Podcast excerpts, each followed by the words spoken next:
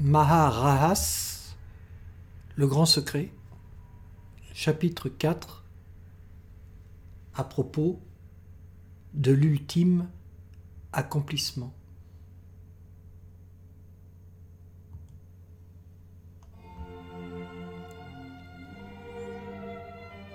Garder son esprit sur un seul point concentré, réussir à le faire de façon continue, c'est la contemplation du royaume, l'entrée, où la pensée se tait dans l'extase venue. Quand Dharana, Dhyana et Samadhi s'unissent, vient la maîtrise des changements du mental, alors les sentiments, les concepts finissent, la vie retrouve son propos fondamental. C'est par la profonde méditation que vient la lumière de la seule vraie connaissance, celle du pratiquant, pas du théoricien, celle qui est en vous depuis votre naissance. Son établissement se fait marche après marche. Dharana, Dhyana et Samadhi sont en vous. C'est là qu'il faut chercher. C'est la bonne démarche.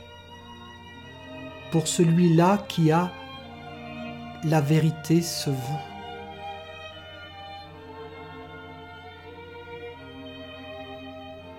Pourtant, elles sont moins intérieures que l'un. Par nos actes, nous les mettons en mouvement, et pour les retrouver, nous nous mettons en chemin, mais l'unité n'a pas besoin de mouvement. En se dispersant moins vient la méditation. Quand on tourne le dos aux pensées que l'esprit restant lui-même peut quitter la confusion pour, du son primordial, se retrouver épris.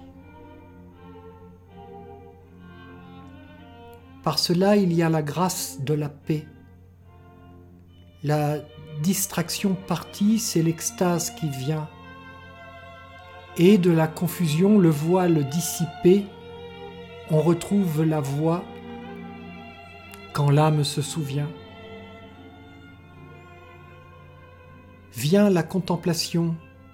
L'esprit atteint alors l'état de conscience où l'extase est continue, où l'âme et le Saint-Nom sont en parfait accord, au royaume intérieur, en l'instant contenu. Pour le yogi, sachant comment aller profond, la perception du temps, des choses et des sens change et c'est pourquoi les concepts se défont et disparaissent quand vient la vraie connaissance. La paix vient pour celui assumant ses devoirs et la réunion de toutes ces phases fait les différences dans tout ce que l'on peut voir, que des mêmes raisons ont de nombreux effets.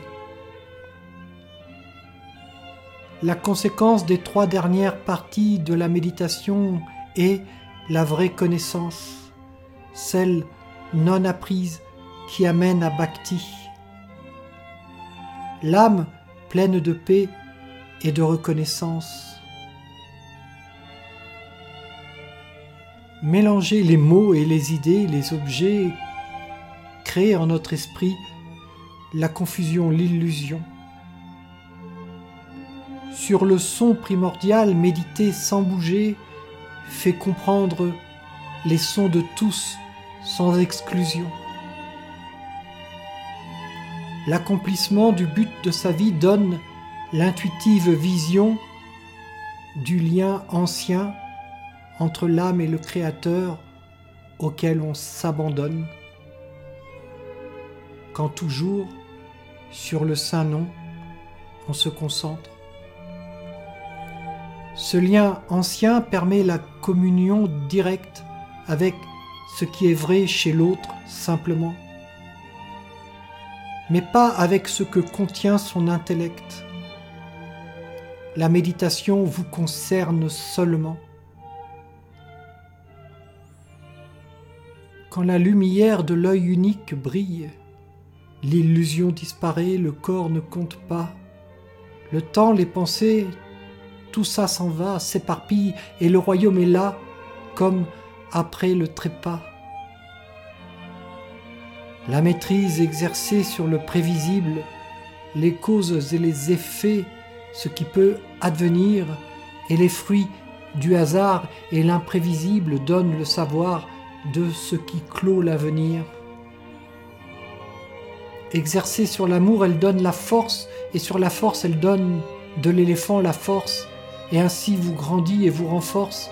La souffrance s'en va, le vrai soi triomphant.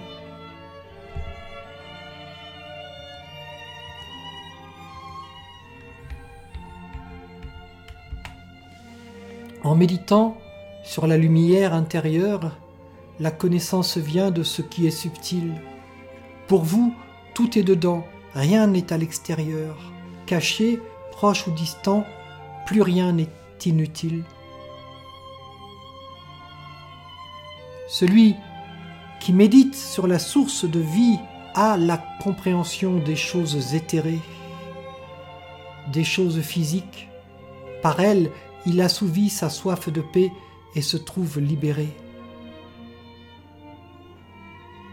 Dans Diana, celui-là trouve la connaissance de son scintillement, de sa blanche lumière, qu'il reste avec le flot de cette connaissance, cette grâce infinie, cette cause première. Restez bien au milieu, protège votre corps, et méditez sur la technique du nectar tout au long du jour, vous abreuve et vous restaure, et vous fait revenir au Saint-Nom sans retard. La méditation sur le sourire intérieur soumet les sens et les garde dans la raison. Et méditer sur la lumière intérieure montre la perfection et nous réalisons.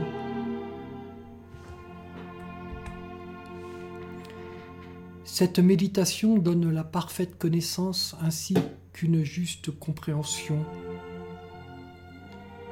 La soif de l'âme, s'en trouvant satisfaite, elle observe l'agia avec application.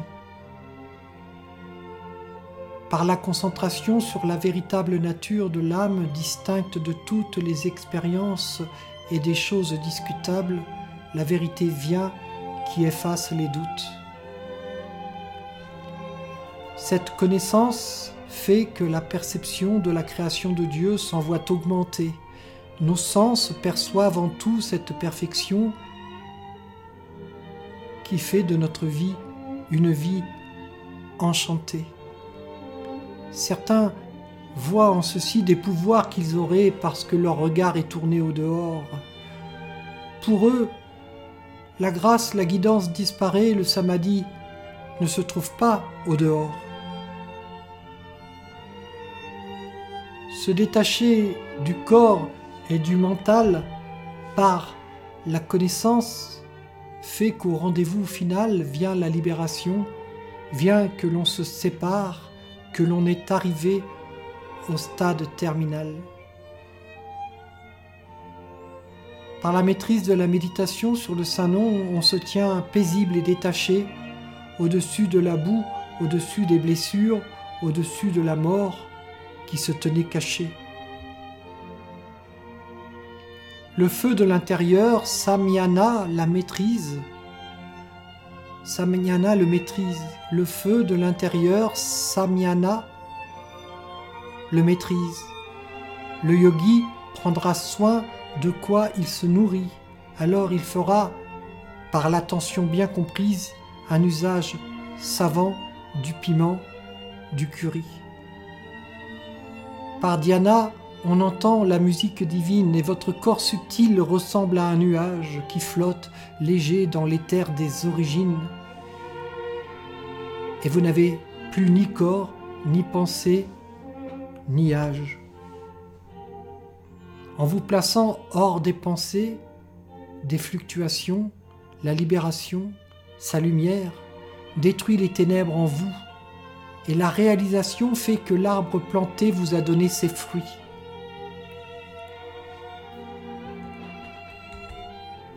Par Diana, vous pouvez, si votre volonté est grande, de garder les éléments grossiers sous contrôle, rester la conscience orientée vers ce qui est subtil au cœur des apparences.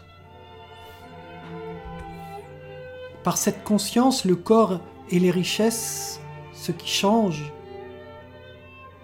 sans cesse, paraît insignifiant. Voilà, en vérité, la seule vraie sagesse ayant trouvé, resté abandonné, confiant. Le corps apparent du yogi ressemble en lui, rassemble en lui. Le corps apparent du yogi rassemble en lui la grâce, la force, comme un roc il se tient, Samyana stable, en main le Vajra accompli, abandonné au Dieu auquel il appartient. Par dhyana, le yogi, sa conscience reliée à l'essentiel, voit les perceptions du corps plus profondes et subtiles dans la guia journalier où la guidance le prend encore et encore. À cause de ça, les perceptions disparaissent sur la création et se fixent sur l'essence originelle dont la grâce nous caresse avec plus de bonheur que tous les autres sens. Par le détachement, et le discernement de son corps matériel comme de son vrai soi dans la connaissance, le yogi fermement reste à se donner et par là même reçoit. Le vrai détachement détruit les racines du mal et détache l'âme de la matière, et puis, à force, elle grandit et se raffine. L'Esprit suprême alors l'absorbe tout entière le vrai yogi devra refuser la fierté d'être invité à la table des importants, sous peine que s'en aille sa paix, sa liberté, et de voir revenir l'attachement constant. Diana sur le présent donne la connaissance qui vient de l'intérieur, née de la juste vue. Cette connaissance fait distinguer l'essence de la diversité égale à première vue. Cette connaissance née de la juste vue transcende tout. Elle est au-delà des choses, du temps, des êtres et de ce que l'on a prévu, de l'espace et de tout ce qui se décompose. La libération vient quand l'essence de tout et votre identité égales en pureté peuvent se mélanger, que votre âme renoue avec le Saint-Nom où elle est emportée.